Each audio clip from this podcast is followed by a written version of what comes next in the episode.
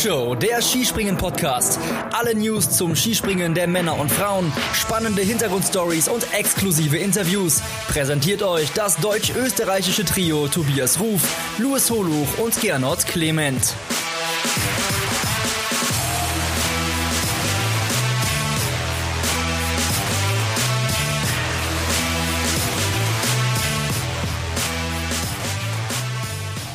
Die Flugshow geht weiter, der Weltcup ging weiter und ja, das Corona-Chaos geht leider auch weiter.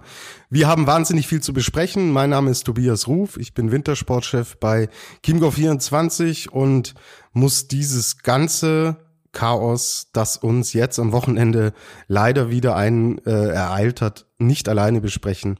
Ich habe zwei tolle ähm, Partner an meiner Seite, so wie jede Woche. Er lässt die Adler weiterfliegen wie pur in den 90ern. Hier ist der österreichische Hartmut Engler. Servus Gernot Clement. Grüß euch Männer. Hi.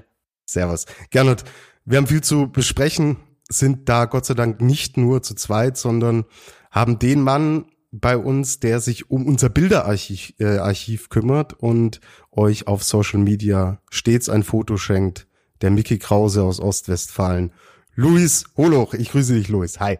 Ja, servus, Tobi. Danke für die wieder mal sehr schöne Anmod. Freut mich sehr. Das freut mich so.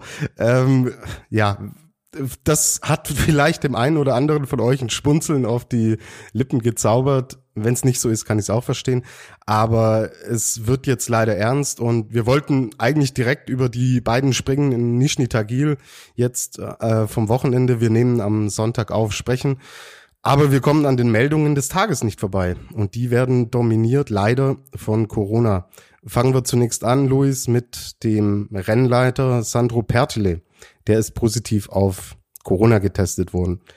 Was heißt das? Was ist das für ein Zeichen, dass der Rennleiter des Skisprung-Weltcups, der ja dafür verantwortlich ist, dass das im Sommer entwickelte Konzept funktioniert, dass er jetzt positiv getestet ist?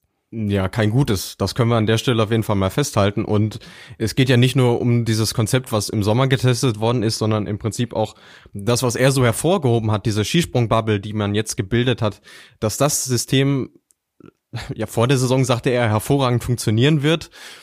Ob das jetzt so hervorragend ist, wenn er selbst getestet wurde, äh, ja, wage ich jetzt mal zu bezweifeln. Und ähm, das größte Problem an der Sache ist ja, ähm, einerseits, dass er natürlich als oberster Herr des Skispringens jetzt besonders nochmal im Fokus steht und zum anderen aber natürlich auch dadurch, dass er eben in dieser Position ist, mit sehr vielen Leuten in Kontakt ist und das halt wirklich schon einen Fadenbeigeschmack hat.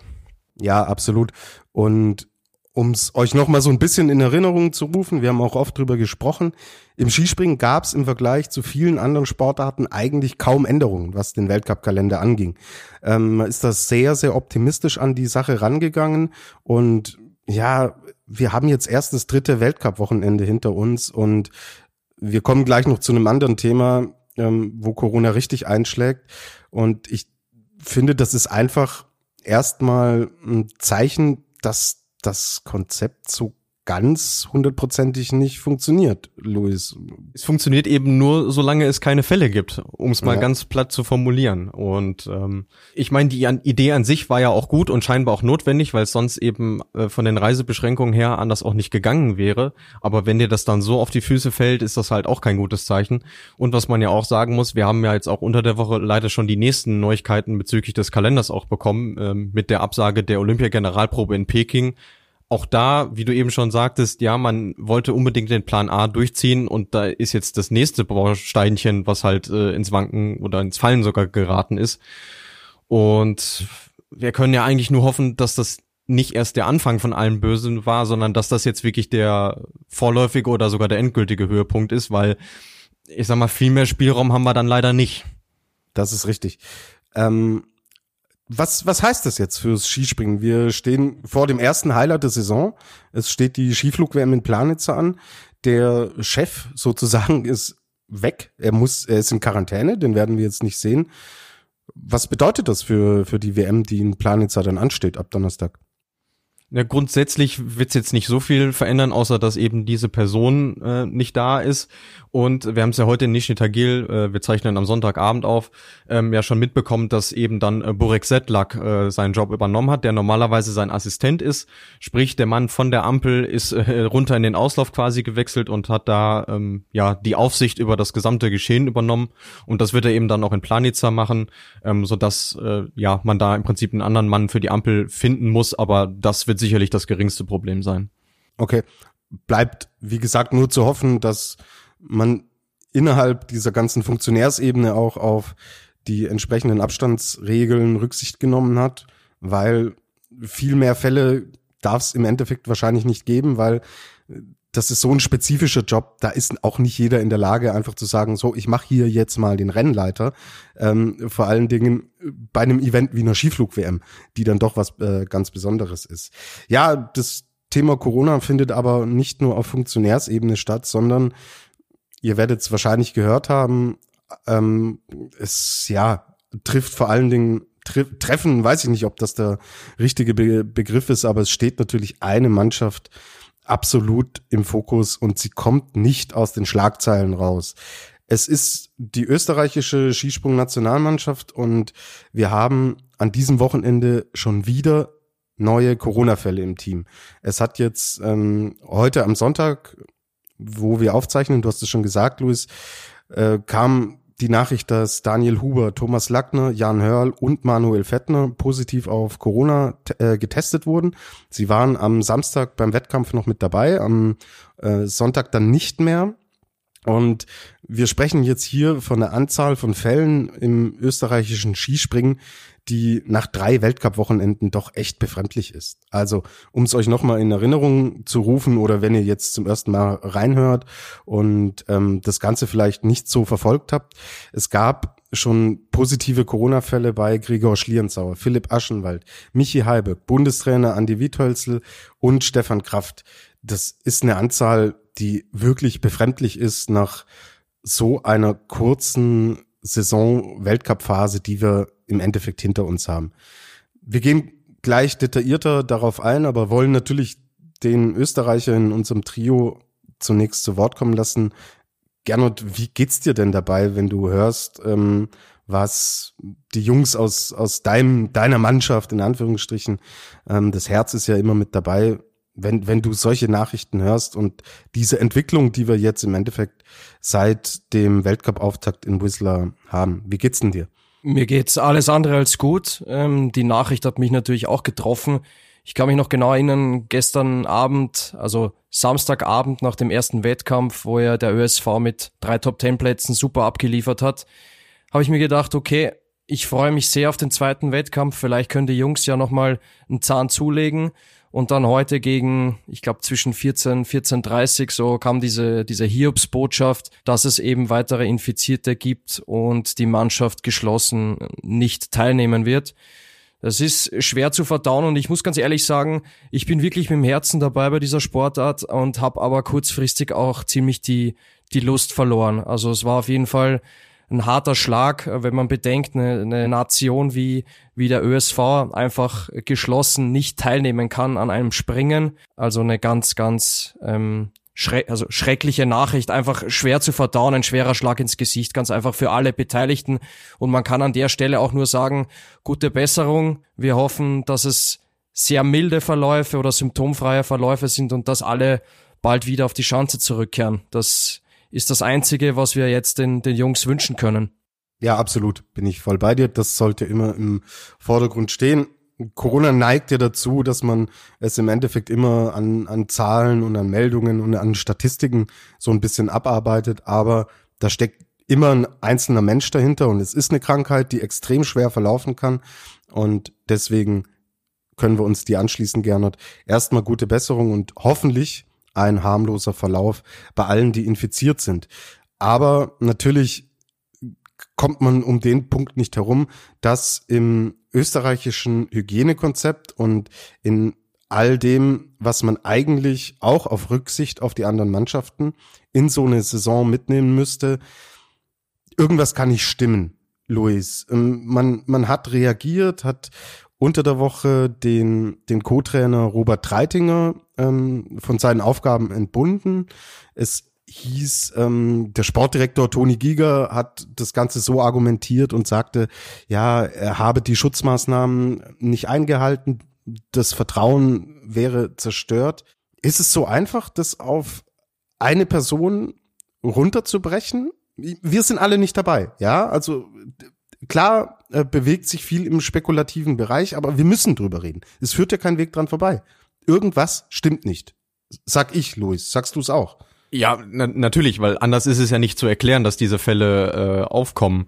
Ähm, das jetzt anhand des jetzt nicht mehr äh, im Amt befindlichen Co-Trainers festzumachen, wie gesagt, ist gerade von außen extrem schwierig. Ähm, aber das ist ja im Prinzip die zweite Misere, die den ÖSV beschäftigt. Es ist ja nicht nur, dass diese Fälle auftreten, sondern wie damit umgegangen wird. Ähm, du hast jetzt zwar den Herrn Giga äh, zitiert, der klipp und klar sagte, ja, es liegt daran, dass die Maßnahmen nicht eingehalten wurden, aber es gab nach Wismar genauso das Statement vom ÖSV, äh, dass die Fälle eben trotz Einhaltung aller Sicherheitsmaßnahmen und Beachtung der strengen ÖSV-Regeln, Zitat, aufgetreten sind.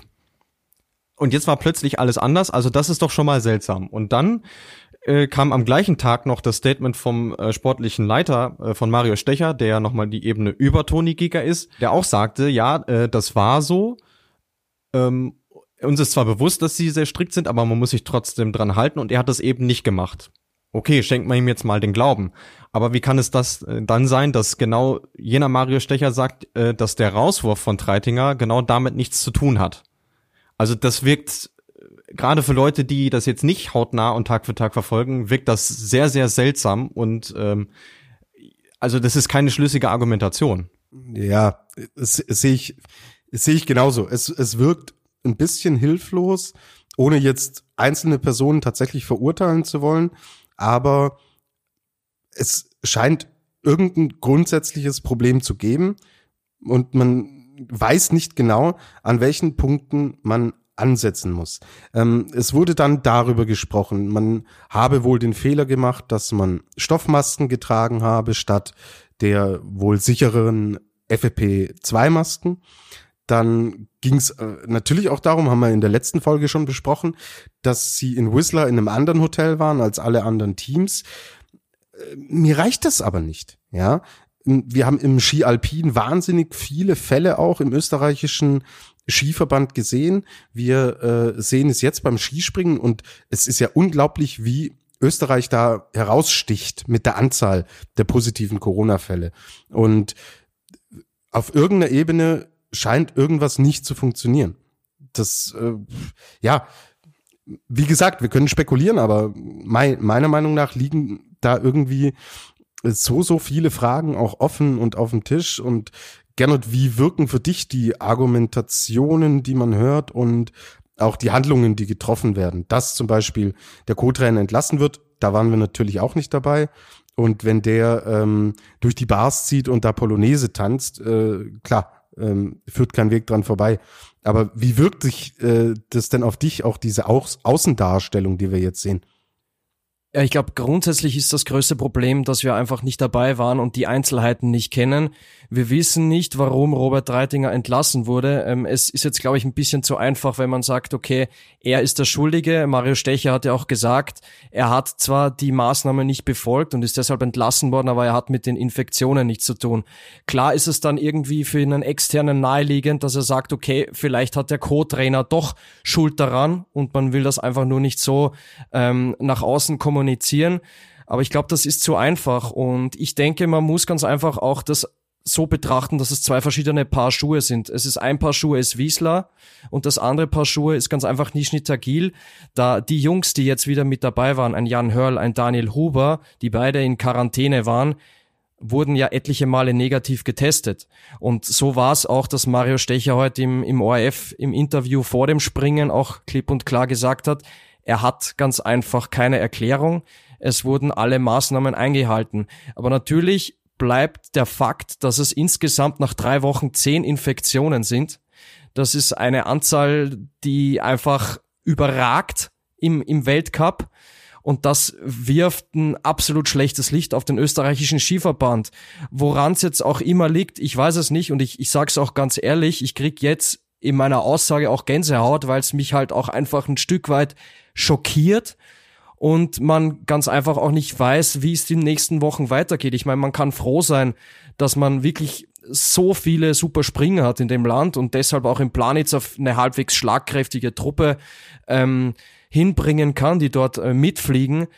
Aber es ist ganz einfach eine, eine unglaublich schwierige Situation, bei der wir, wie du gesagt hast, äh, Tobias, einfach nicht zu viel spekulieren sollten.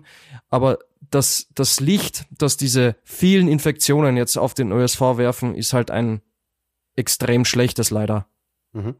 Ich kann es nachvollziehen. Und mein erster Gedanke war auch tatsächlich, dass ich mir ein bisschen Sorge mache, weil wir sind am Saisonanfang und dass es gleich so intensiv einschlägt innerhalb des ganzen Skisprung-Zirkus, ähm, boah, finde ich persönlich zu früh.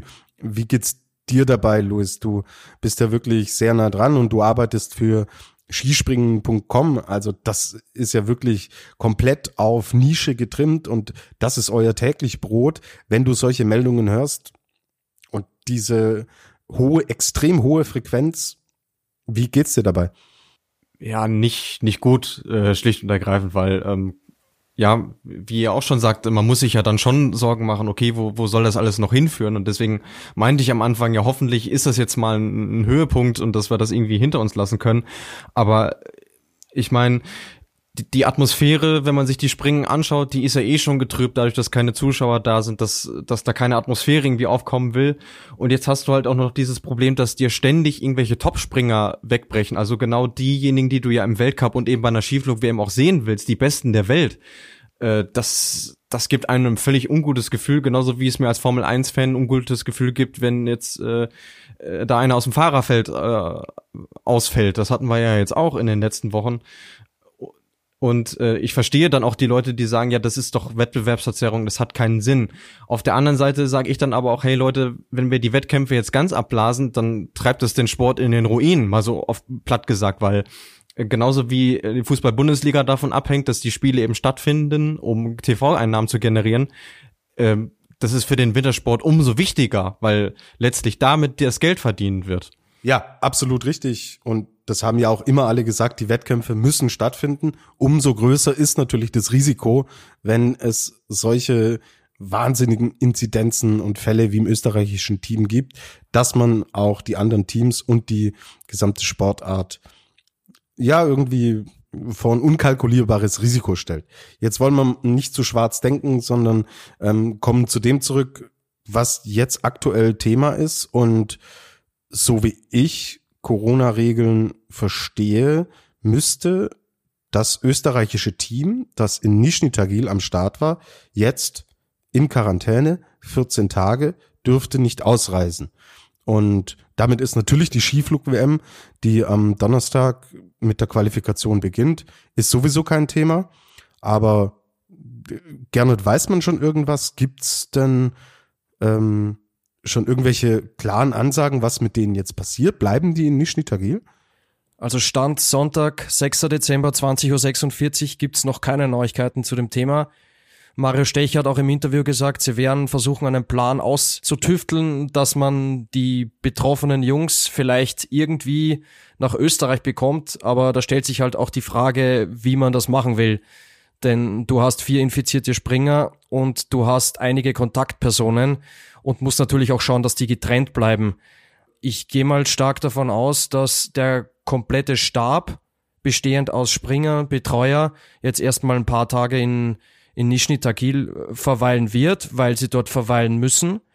Und natürlich für die infizierten Springer, vor allem für Daniel Huber, der in bestechender Form war zuletzt, ist Planitzer natürlich absolut keine Option mehr. Das ist vorbei. Jetzt muss man abwarten, wie, wie die nächsten Schritte sein werden. Ich gehe stark davon aus, dass vom ÖSV auch in den nächsten Stunden, es kann natürlich sein, dass das jetzt nicht mehr aktuell ist in unserer Ausgabe, aber dass da eine Meldung kommt, wie es weitergeht. Denn natürlich, die Jungs wollen einerseits nach Hause, man, man weiß, sie sind im, im kalten, im weit entfernten mittleren Uralgebirge, Aber es ist nun mal eine Pandemie, die die gesamte Menschheit betrifft. Und ich glaube, man sollte jetzt nicht unbedingt sagen, dass ein, ein Profisportler jetzt Vorrang gegenüber einer normalen Person hat, der keinen Profisport ausübt. Also ich gehe stark davon aus, dass sie um die Quarantäne nicht drum kommen werden. Absolut. Und wenn es uns treffen würde, und müssten wir dort auch zwei Wochen bleiben. Und es wäre ein verheerendes Zeichen, wenn man da jetzt tatsächlich Ausnahmen schafft. Ähm, sehr guter Punkt. Jetzt Skiflug-WM. So, ähm, also die, die jetzt in Nizhny Tagil mit dabei waren, klar, das hat sich erledigt. Jetzt sitzen die aus der ersten Welle, setzt es bitte in Anführungszeichen, ja, die erste ÖSV-Welle, so nenne ich sie mal, die waren jetzt zu Hause. Ähm, Stefan Kraft hat sich in der Videobotschaft zu Wort gemeldet und Gernot, der hat schon wirklich starke Symptome eigentlich auch gezeigt. Also er sah da nicht so gut aus, fand ich. Ja, was mir gerade noch einfällt, auch für unsere Flugshow-Hörerinnen und Hörer, was ich vorher mit Gänsehaut gemeint habe, das war natürlich negativ und ähm, ist besser formuliert mit mir, mir läuft es kalt über den Rücken. Also das nochmal klargestellt. Stefan Kraft hat eine Videobotschaft geschickt, die man heute im ORF ausgestrahlt hat und wo er gesagt hat, er ist auf dem Weg der Besserung, aber er hatte zuletzt schon auch mit starken Symptomen zu kämpfen und bei ihm weiß man nach wie vor noch nicht, ob er im Planitzer starten kann. Experte Martin Koch glaubt, ähm, dass es sich ausgeht bei ihm. Aber ich muss ganz ehrlich sagen, mein Eindruck ist, wenn ich Stefan Kraft heute gesehen habe, dass er noch sehr müde ist, sehr schlapp ist und er hat auch selbst gesagt, er kann keine Bäume ausreißen. Also natürlich, er ist ein Profisportler, er will jedes große Ereignis mitnehmen, aber vielleicht wäre es an der Stelle einem einfach mal wichtiger, dass er ganz gesund wird und wir kennen alle Stefan Kraft, der hat uns sehr viel Freude bereitet in den letzten Jahren. Aber vielleicht ist es ganz einfach im Moment besser, dass er an seine Gesundheit denkt und nicht mit einem Tank, der nur 60 Prozent voll ist, nach Slowenien reist, weil das wirkt sich vielleicht dann auch langfristig negativ aus. Wir wissen, die Saison ist sehr lang. Ja, und wir wissen, Skifliegen kann verdammt gefährlich sein. Und mit einem 60-prozentigen Tank sollte man da nicht an den Start gehen. Ähm, das war jetzt natürlich eine Annahme von mir. Klar. Das können auch 70 Prozent sein. Aber ähm, es ist einfach offensichtlich, dass er nicht bei 100 Prozent ist. Das hat er selbst kommuniziert. Und deswegen ähm, denke ich, da wird man sich das genau anschauen. Es gibt noch genug Highlights und genug Events in der Saison. Und auf Kosten der Gesundheit sollte man wegen einem Skiflug-WM-Titel, egal in welcher Form, nichts riskieren. Wie könnte denn die österreichische Mannschaft aussehen für Planitzer? Ich habe ja vorher schon gesagt, dass wir in Österreich wirklich gesegnet sind mit ganz vielen äh, super Springern. Aber jetzt ist, ist es natürlich so, dass nicht mehr allzu viele übrig bleiben. Aber zwei Namen, die mir natürlich gleich einfallen, sind einerseits die zwei Clemens, einmal Clemens Leitner, der in Ruka zweimal 19. wurde und wirklich sehr solide dort gesprungen ist. Der Luis hat ja auch gesagt, Ruka ist vielleicht die kleinste Skiflugschanze der Welt. Also ich denke, ähm, Clemens Leitner wird man ziemlich sicher im Aufgebot sehen. Dann würde mir noch Clemens Eigner auf jeden Fall einfallen, der auf dem Kulm schon mal in den Top 10 war. Und dann muss man sehen, wer von den Jungen noch parat steht. Stefan Huber wäre eine Option, genauso wie Timon Pascal Karhofer, der in Ruka seine ersten Weltcup-Punkte geholt hat, oder Junioren-Weltmeister Peter Resinger wird mir auch einfallen. Also ich denke mal schon, dass man eine halbwegs schlagkräftige Truppe zusammenbringen wird, von der man sich natürlich nicht allzu viel erwarten darf. Aber wie schon eben gesagt, wir sind sehr gesegnet mit vielen Topspringern in Rot-Weiß-Rot. Absolut. Und auch als Hinweis für euch, wir werden ein Special machen. Vor der Skiflug-WM in Planitzer werden wir uns melden und dann sind wir hoffentlich schlauer. Und Fakt ist natürlich, dass es extrem bitter ist. Du hast es vorhin schon angeschnitten. Daniel Huber war in Whistler in fantastischer Form. Dann musste er ähm, pausieren in Ruka, ja, weil er eben auch in Quarantäne war und springt am Samstag auf den zweiten Platz, zeigt einfach, dass er gerade eigentlich der Springer der Stunde im österreichischen Skiverband ist und ist jetzt positiv getestet, kann die Skiflug-WM nicht springen, aber er wird wahrscheinlich gerade andere Sorgen haben, dass er gesund bleibt. Thomas Lackner war natürlich auch so ein Name, der am Samstag sich in den Vordergrund gesprungen hat, weil, ja, das war so nicht zu erwarten. Gernot, du hast eine schöne Statistik ähm, bezüglich Thomas Lackner für uns. Lackner ist natürlich ein russisches Vorweihnachtsmärchen, so habe ich es betitelt, dass er das erste Mal Weltcup-Punkte holt und dann gleich Vierter wird, ist natürlich eine Wahnsinnsgeschichte, die schon eine absolute positive Nachricht ist von dem Wochenende. Es ist leider so, dass jetzt durch die ganzen Corona-Fälle das ein bisschen in den, in den Hintergrund gerückt ist natürlich. Aber wenn man jetzt mal versucht, den Sonntag außer Acht zu lassen und sich nur auf den Samstag fokussiert, dann ist das eine sehr, sehr schöne Geschichte mit, mit Platz vier. Und jetzt zu meiner Statistik. Jetzt komme ich vom Schwärmen in die Statistik. Nämlich er ist der, erst der 13. Springer seit 1985, der mit 27 Jahren oder mehr Jahren Weltcup-Punkte einfährt. Und er ist der erste, der das in den Top 10 schafft. Und vielleicht ganz interessant für unsere Skisprung-Nerds, der älteste war der Japaner Daito Takahashi, wir kennen ihn alle noch ähm, von der nordischen Kombination. Er hat dann zum Skispringen gewechselt. Er war 34, als er seine ersten Weltcup-Punkte geholt hat. Und Vorsicht, jetzt wird wird's kitschig. Das war in Sapporo. Waren noch seine einzigen Weltcup-Punkte, wenn wenn ich noch ergänzen darf. Ach, Luis, ich wollte, dass es kitschig bleibt. Wie, das ist doch auch kitschig. Ich weiß gar nicht, was du willst. Also Lu Luis holt uns mit all seinen romantischen Sportgedanken zurück auf den Boden und wir haben jetzt gerade schon so ein bisschen das Sportliche angerissen. Ich denke, Thema Corona haben wir für heute jetzt erstmal besprochen. Es wird uns begleiten. Es wird da leider immer wieder Entwicklungen geben, die wir uns so nicht erhofft haben. Vielleicht beruhigt es sich auch, man weiß es nicht. Die Tendenz ist leider nicht gut. Aber jetzt wollen wir dann nach einer kurzen Pause auch auf das zurückblicken, was sportlich passiert ist. Da war nämlich schon auch was los. Also kurze Pause. Wir sind gleich zurück bei der Flugshow, dem Skispringen Podcast.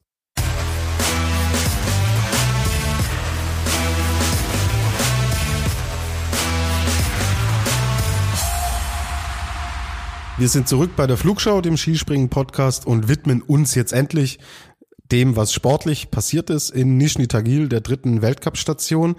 Am Samstag hat Halvor Egner Granerüth gewonnen vor Daniel Huber aus Österreich und Robert Johansson aus Norwegen, also der Landsmann von Halvor Egner Granerüth. Am Sonntag haben wir den identischen Sieger und haben ein Podest, das norwegisch geprägt ist komplett. Robert Johansson ist Zweiter geworden, Marius Lindwig Dritter. Es ist der dritte Sieg in Folge für Halvor Egner Granerüth, der jetzt auch im Gesamtweltcup an der Spitze liegt. Gernot, dieser Mann ist on fire. Ja, bei dem gehen uns alle Superlativen aus. Also ich meine, dass Granerüth aktuell ganz oben steht, daran gewöhnt man sich langsam. Es ist jetzt äh, mittlerweile sein dritter Sieg in Serie. Und wir haben in der Saisonvorschau auch drüber gesprochen, dass man sich in Norwegen endlich einen Siegspringer wünscht, der auch im Gesamtweltcup um den ersten Platz mitkämpft. Wir wissen ja, Anders Bardal war 2011, 2012 der letzte norwegische Gesamtweltcup-Sieger. Und es ist davon auszugehen, wenn er die Form behält, dass Halvor Egner Graneröd ein absoluter Kandidat ist, vielleicht sogar den Gesamtweltcup zu gewinnen. Er hat jetzt in Nizhny Tagil vor allem wieder bewiesen, dass er unfassbar solide springt, dass sein, sein Flugsystem, auch wenn die eine oder andere Böe kommt und er nicht allzu sicher ist in der Luft, einfach sein Flugsystem gnadenlos durchzieht und immer auf eine tolle Weite kommt. Deshalb steht er völlig zu Recht ganz oben. Mhm. Und du hast es schon angesprochen, also beide Springen waren auch wieder so ein bisschen vom, was heißt ein bisschen, mal mehr, mal weniger. Wir kommen gleich noch auf Markus Eisenbichler und auf die Deutschen zu sprechen. Aber der Wind hat schon eine Rolle gespielt. Es war extrem kalt in Nizhny Tagil. Diese Schanze hat auch so ein bisschen ihre Eigenheiten. Wenn man die Höhe am Anfang nicht, nicht hat, ist es unheimlich schwer, da reinzukommen und auch da muss schon wirklich alles passen und alles stimmen, um den Sprung dann entsprechend auch durchzuziehen. Und Granerüth ist gerade in so einem Flow drin, den wir im Skispringen super oft sehen. Wenn das Flugsystem grundstabil ist, wenn man sich einfach gut fühlt, bringt man diese Dinge konstant runter. Komme was wolle, egal was von außen auf einen einwirkt, was passiert, die Stabilität ist da. Und er setzt ein klares Zeichen und wir haben so oft gesehen, dass wenn ein Springer von Saisonbeginn an vorneweg einfach die Stabilität hat, dass das natürlich hinten raus auch zu ganz großen Erfolgen führen kann. Wir sind erst beim dritten Weltcup-Wochenende. Es kann auch in dieser speziellen Saison extrem viel passieren. Wir haben es mit Corona erlebt und sowas kann sich natürlich auch verändern. Aber der Grundeindruck ist wahnsinnig gut und in seinem Windschatten, interessanter Punkt, Gernot, den du gebracht hast, man hat diesen Siegspringer herbeigesehnt, der auch die Konstanz mitbringt und in seinem Windschatten scheinen sich auch die anderen zu stabilisieren. Das Team macht einen sehr guten Eindruck. Robert Johansson an diesem Wochenende und auch letzte Woche, der, dem scheint es gut zu tun, ist mein Gefühl. Ja, ich würde fast schon sagen, dass dieses Wochenende norwegische Festspiele stattgefunden haben in Russland. Und weil du Robert Johansson ansprichst, der gestrige Tag war für ihn ja schon mal Wahnsinn, dass er da von Platz 25 im zweiten Durchgang mit Schanzenrekord wohlgemerkt, 142,5 Meter, noch sich auf den dritten Platz äh, vorgekämpft hat. Ich glaube, das hat uns auch alle bisschen an, an David Kopacki erinnert in Seefeld auf der Normalschanze, als er von, von Platz 27 dann noch äh, Weltmeister wurde. Ja, Johansson ist extrem stabil, extrem konstant. Und wenn man sich das anguckt, er war ein Rucker zweimal Sechster, jetzt Dritter, Zweiter, entpuppt er sich so allmählich als die, die zweite Kraft, würde ich sagen, hinter, hinter Halvor Egner Graneröd. Da muss man auf jeden Fall sagen, Robert Johansson ist in Topform pünktlich vor Planitza. Absolut. Und auch ein Marius Lindwig hat heute gezeigt mit dem dritten Platz, der ja letztes Jahr der große Hoffnungsträger war und wahrscheinlich auch vor Saisonstart, zumindest von außen betrachtet, dass er da in diesem ganzen ähm, Windschatten so ein bisschen auch mitgeht und der Druck ist nicht so groß und es scheint ihm tatsächlich gut zu tun. Jetzt ähm, kommen wir zur deutschen Mannschaft, Luis, und den, der Granerüt, der deutsche Granerüt, ja, so weit ist es schon gekommen, ist Markus Eisenbichler. Es ist so, dass ähm, Markus Eisenbichler mit dem gelben Trikot angereist ist nach Nischni Tagil, den ersten Durchgang am Samstag auch echt, ja, mit einem richtig starken Sprung. Da hat er der Konkurrenz eigentlich auch gezeigt, was Sache ist. Und dann kam der Schockmoment im zweiten Durchgang. Was ist denn da passiert? Also ich saß vorm Fernseher und hatte wirklich, wirklich Angst. Ja, zu Recht. Also das war wirklich haarscharf an einem schweren Unfall äh, vorbei, muss man tatsächlich sagen. Ähm, ich habe es mir danach noch ein paar Mal angeguckt, die Szene.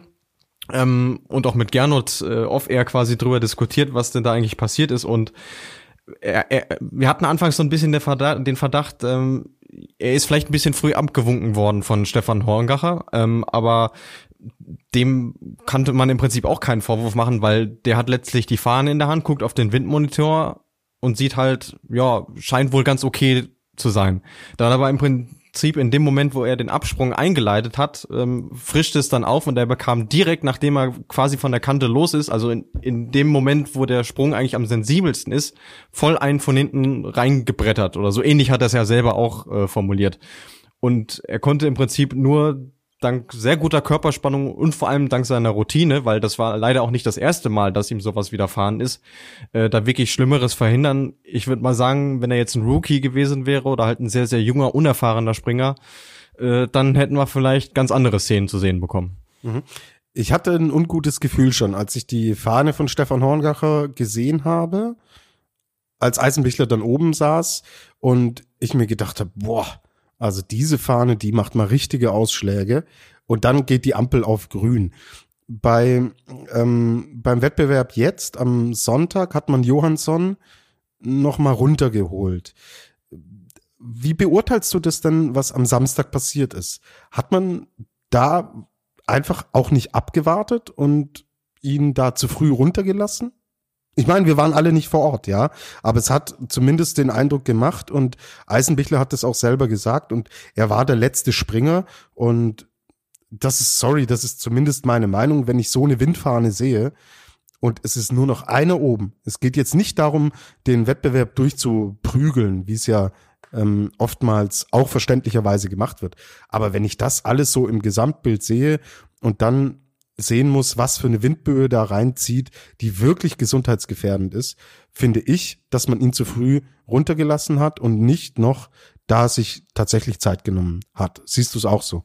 Ja, sehe ich auch so. Vor allem, ähm, er war ja leider Gottes auch nicht der Einzige, den es da äh, zerpflügt hat. Ähm, letzten Endes, vor allem wenn man weiß, dass es in Nischintagil gerne mal äh, windig ist, dann muss man sich halt darauf einstellen, okay, es dauert jetzt halt mal ein bisschen länger und der Wettkampf gestern hat ja wirklich verhältnismäßig lange gedauert. Aber gerade wenn es dann halt um den Sieg geht, um den Tageserfolg, äh, dann muss ich mir die nötige Zeit auch nehmen. Und jetzt kann man natürlich sagen, okay, die Jury hat draus gelernt und ist am Sonntag besser gemacht ja, ist dann halt blöd, wenn es äh, am Samstag vorher hat dann halt erstmal so ein Exempel braucht, damit man eben die Lehren daraus zieht, weil äh, da sitzen halt auch erfahrene Leute am Werk und da muss man sich gerade als Athlet, der der das ja am wenigsten beeinflussen kann, halt auch drauf verlassen können, ähm, dass man da irgendwie runtergeschickt wird.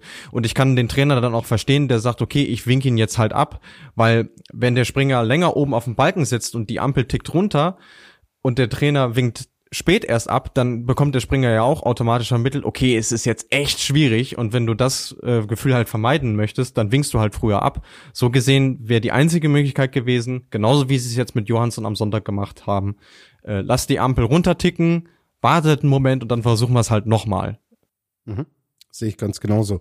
Und und ein User hat bei Instagram, er heißt Markus Eisen, Eisenbichler Best, hat uns gefragt, was wir zu Eiseis Windpech sagen. Ich denke, das Ganze ist damit ausführlich geklärt. Wenn auch ihr Fragen habt, schickt sie uns gerne bei Instagram, bei Facebook, könnt ihr uns finden und auch kontaktieren. Und kurz abschließend zu Markus Eisenbichler. Er hat dann am Sonntag, wie ich finde, eine gute Reaktion gezeigt. Er ist Vierter geworden, hat gegen die Norweger, die da vorne wirklich äh, ihre nationale Meisterschaft ausgesprungen sind, ja, 0, minus, äh, 0,8 Punkte lag Johansson als Zweiter hinter Granerüth, 0,9 Lindwig als Dritter, also wirklich super spannend. Knapp 10 Punkte dahinter war Eisenbichler. Gute Reaktion, wie ich finde. Ja, und auch für Selbstbewusstsein extrem wichtig. Also man, ich fand, man hat ihm im ersten Durchgang schon so ein bisschen angemerkt, also einen kleinen Knacks hat das Selbstvertrauen da schon bekommen. Er hat sich nach dem Absprung nicht ganz sicher gefühlt und erstmal so ein bisschen versucht, äh, Halt in der Luft zu finden und dann im zweiten aber äh, die beste Punktzahl äh, erzielt. Äh, das ist Gold wert für einen Springer, dass er weiß, okay, er steckt das weg und jetzt gerade im Hinblick auf eine Skiflug-WM, die da ansteht, wo im Prinzip nichts über das Selbstvertrauen äh, geht, weil es da noch viel mehr drum geht, äh, sich einfach, äh, ich will nicht sagen zu überwinden, sondern äh, sich einfach oben voll vorne rauszuknallen und äh, das ist ein sehr gutes Zeichen, was er sich selbst und dann auch den Gegnern oder der Konkurrenz ähm, dargesetzt hat. Absolut.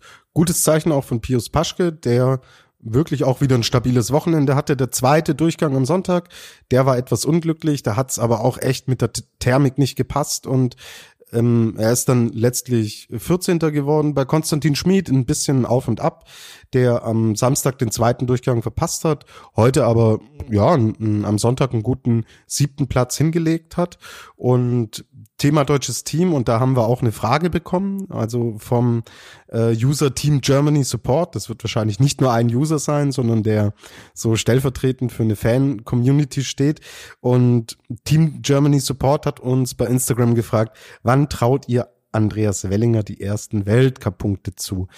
Luis, es läuft noch nicht bei Andri Wellinger. Nee, also gerade jetzt bei diesen schwierigen Bedingungen hat man leider auch gemerkt, ihm ihm fehlt nicht nur so ein bisschen das Selbstvertrauen und das Vertrauen in den Sprung, sondern einfach der Sprung an sich, also die, die Stabilität. Und die ist in solchen Bedingungen, wie wir sie jetzt hatten, einfach unabdingbar. Und äh, ja, deswegen, ich glaube, man ist jetzt nicht wagemutig mit der Prognose, wenn man sagt, okay, jetzt zumindest für die Skiflug-WM ist er erstmal keine Option, weil das hat einfach keinen Sinn. Das wird er selbst auch so sehen. Ähm, und danach steht äh, vor der Vierschanzentournee noch Engelberg an. Jetzt auch nicht die allereinfachste Schanze. Also ja, ich möchte unseren User dann nicht enttäuschen oder so, aber Weltcup-Punkte sehe ich für den Valley erstmal nicht. Ähm, vor allem, weil es ja auch die Frage ist, ob Bundestrainer Stefan Hongacher sagt, okay, ähm, wir geben ihm Engelberg jetzt nochmal. Oder sagt man sich, er hält hier jetzt eh eine Woche Pause und verlängert die vielleicht sogar nochmal, schickt ihn ins Training und dann mit Richard Freitag oder David Siegel einen anderen Hochkaräter in der Hand zu haben, ist ja auch nicht schlecht. Äh, also da müssen wir den User leider ein bisschen vertrösten, so leid's mir tut. Absolut, mir auch. Und wir lassen uns gern eines Besseren belehren. Aber die Eindrücke momentan und das, was wir auch aus der Vergangenheit kennen und gesehen haben, deuten momentan nicht darauf hin. Gut, wir sind an der Stelle eigentlich immer so weit, dass wir auch die anderen Teams so ein bisschen genauer unter die Lupe nehmen. Bei den Polen fällt es einfach jetzt am Weltcup-Wochenende wahnsinnig schwer. Sie haben bewusst auf den Weltcup in Nizhny Tagil mit ihren Topspringern verzichtet. Sie waren am Start und da gab es dann auch so einen Pavel Wajek, der ähm, durchaus schon mal gezeigt hat, dass da, dass da was gehen könnte und dass sich ähm, im Endeffekt diese Nominierung auch gelohnt hat und es für junge Springer und äh, für solche Springer immer gut ist, auch Weltcup-Luft zu schnuppern oder ein Alexander Ginjol, ich hoffe, ich habe es richtig, ne, wahrscheinlich nicht. Luis, äh, sprech's aus bitte. Joe. Danke. Ähm, sorry an alle polnischen Hörer. ähm, aber ihr wisst, was ich meine, dass, dass die da ihren Job ganz ordentlich gemacht haben, aber David Kubacki, Piotr Joa, Kamil Stoch, das sind natürlich die, um, um die es im Endeffekt zentral auch geht oder auch ein Clemens Muranka, der ja wirklich gute Leistungen ge äh, gezeigt hat bisher, die sind zu Hause geblieben und anhand des ganzen Corona-Chaos, das wir schon besprochen haben, muss man sagen, alles richtig gemacht. Ja, voller Fokus auf Planitzer. Ähm, ja, Planitzer ist das Heimspiel der Slowenen. Jede Woche irgendwie dasselbe Lied. Wir werden nicht so ganz schlau. Wir wissen nur, dass sie mm, noch lange nicht dort sind, wo wir sie eigentlich schon gesehen haben und sehen könnten aber der Luis scheint noch ein bisschen mehr zu sagen zu haben. Ich würde sagen, sie haben jetzt in Nishintagio äh, einen Schritt nach vorne gemacht. Also, wenn man sich die Ergebnisse äh, anschaut, wir haben Angela Nischek am Samstag auf Rang 9, im Prinzip da, wo er die ganze Saison über schon ist. Und dann scheint aber auch endlich bei Timi Seitz der Knoten geplatzt zu sein. Das ist ja eigentlich der, auf den sie wirklich alle Hoffnungen setzen. Äh, auch Bob Pavlovcic wieder ein gutes Wochenende gehabt, der Mann aus Planica. Und auch Peter Preutz hat als 13. mal wieder ein Lebenszeichen gesetzt. Also an sich geht's schon in die richtige Richtung, aber ähm, ich sag mal von, wenn wir eben von norwegischen Festspielen gesprochen haben, nicht Nizhny Tagil, dann waren es in Planica oft genug slowenische Festspiele. Ähm, die sehe ich jetzt aber für dieses Jahr einfach nicht äh, nicht kommen. Also dazu fehlt ihm dann fehlt ihm auch so das das das Super Special und vor allem auch natürlich der Heimbonus. Ähm, vor allem mit den frenetischen Fans im Hintergrund, auf die wir ja jetzt leider verzichten müssen. Äh, dementsprechend würde ich die Erwartungen da mal nicht so hoch hängen, aber Anders als dass sie uns in den letzten Wochen noch völlige Rätsel aufgegeben haben, war es jetzt an diesem Wochenende schon äh, ein Schritt nach vorne. Absolut. Gernot, einen Schritt nach vorne hat auch Ryoyo Kobayashi gemacht. Das hat deutlich stabiler gewirkt als das, was wir bisher gesehen haben. Und da taucht dann unter den Top Ten zweimal der Name Sato auf, aber unterschiedliche Vornamen. Ganz kurzes Fazit zu den Japanern. Ganz kurzes Fazit bei den Japanern möchte ich über drei Namen kurz sprechen. Du hast das eben auch schon erwähnt, nämlich die zwei Satos und Ryoyo Kobayashi. Ryoyo mit Platz 12 und mit Platz 15 kann man angesichts seiner aktuellen Form auf jeden Fall zufrieden sein. Ich würde sagen, es ist wieder ein kleiner Schritt in die richtige Richtung. Wir haben ja auch letzte Woche schon gesagt, Nishni Tagil, die Schanze liegt ihm und ich glaube, das hat er auch ganz gut gemeistert an dem Wochenende. Da darf man gespannt sein, wie das weitergeht. Yukiya Sato, bislang der Top Ten Garant im japanischen Team, wurde gestern auch wieder starker Achter bei wechselhaften Bedingungen, wir haben es angesprochen. Aber heute der erste Rückschlag ähm, ist im zweiten Durchgang auch ein bisschen dem Wind zum Opfer gefallen. Ähm, mit Platz 30 ist so ein bisschen der erste kurze Knacks ich glaube nicht, dass es ihn langfristig beeinflussen wird, aber eben das erste Mal, dass er in dem Winter, in dem Weltcup-Winter keinen Top-10-Platz erreicht. Umso erfreulicher sein Nachnamensvetter äh, Keiichi Sato, der sein bestes Weltcup-Resultat heute erzielt hat, nämlich mit Platz 5. Er war gestern schon 14.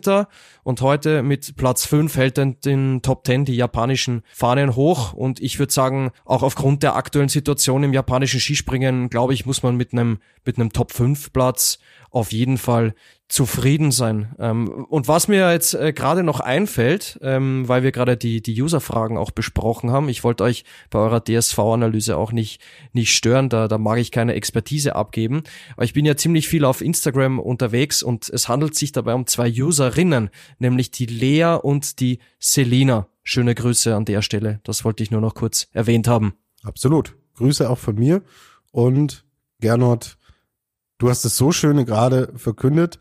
Du darfst auch jetzt unseren Hörern und Hörerinnen mitteilen, wer denn der Adler der Woche ist. Denn jetzt kommt er.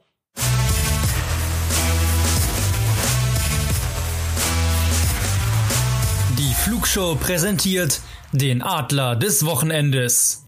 Unser Adler der Woche, er ist 22 Jahre alt, er kommt aus Norwegen und er heißt Marius Lindvik.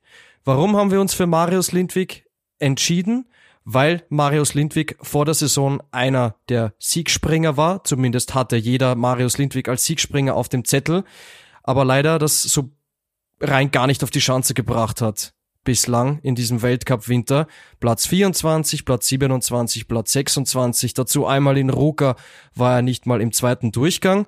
Umso erfreulicher ist heute sein dritter Platz. Also man könnte sogar sagen, er kam wie Phoenix aus der Asche plötzlich wieder zurück aufs Podest und deswegen haben wir uns für ihn entschieden. Marius Lindwig, unser Adler des Wochenendes.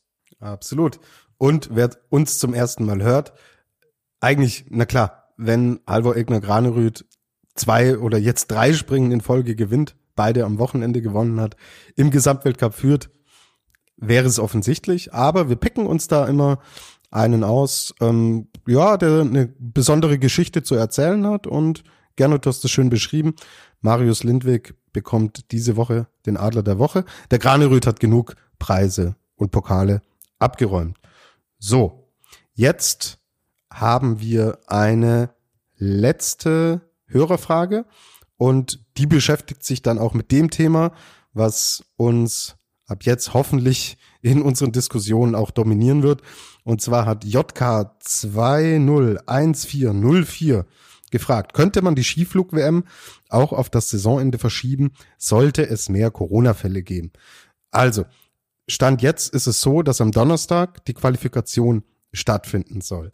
Wenn sich die Lage nicht dramatisch verändern sollte, wird diese Skiflug-WM so durchgezogen, wie es geplant ist. Sollte sich die Lage dramatisch verändern, können wir hier nicht seriös sagen, was dann passieren könnte und würde.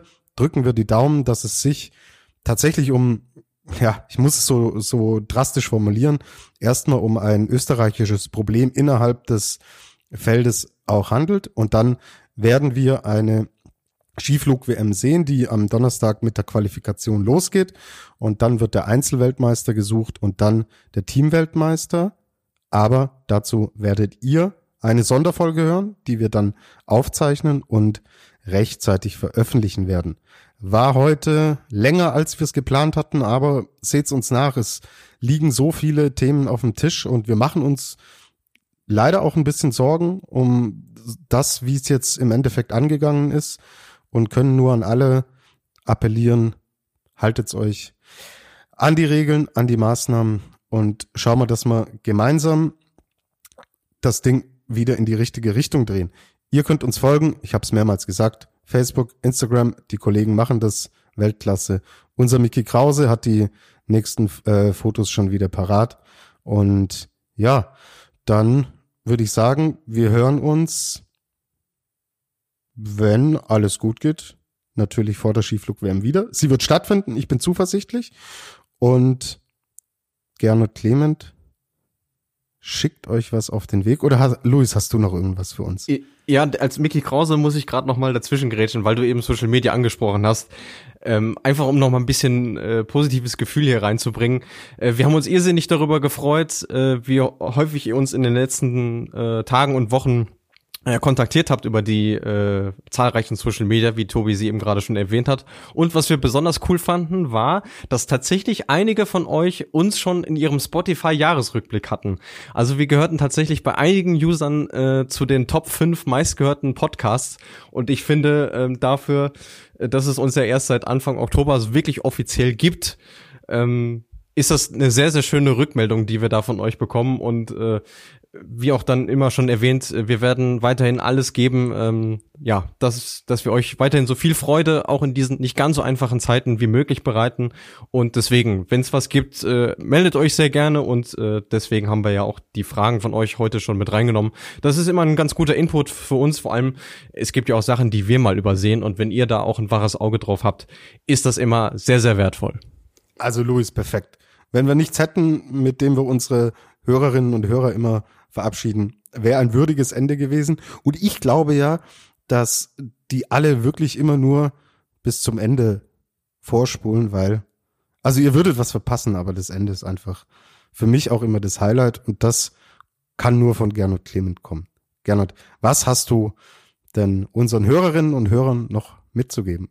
Ja, ich habe heute zwei Sachen mitzugeben. Ähm, zuerst will ich sagen, ganz nach dem Motto der Bielefelder Jungs von Luis, alles raushauen. Und das zweite natürlich wie immer, pflegt's, soweit es geht. Und tschüss.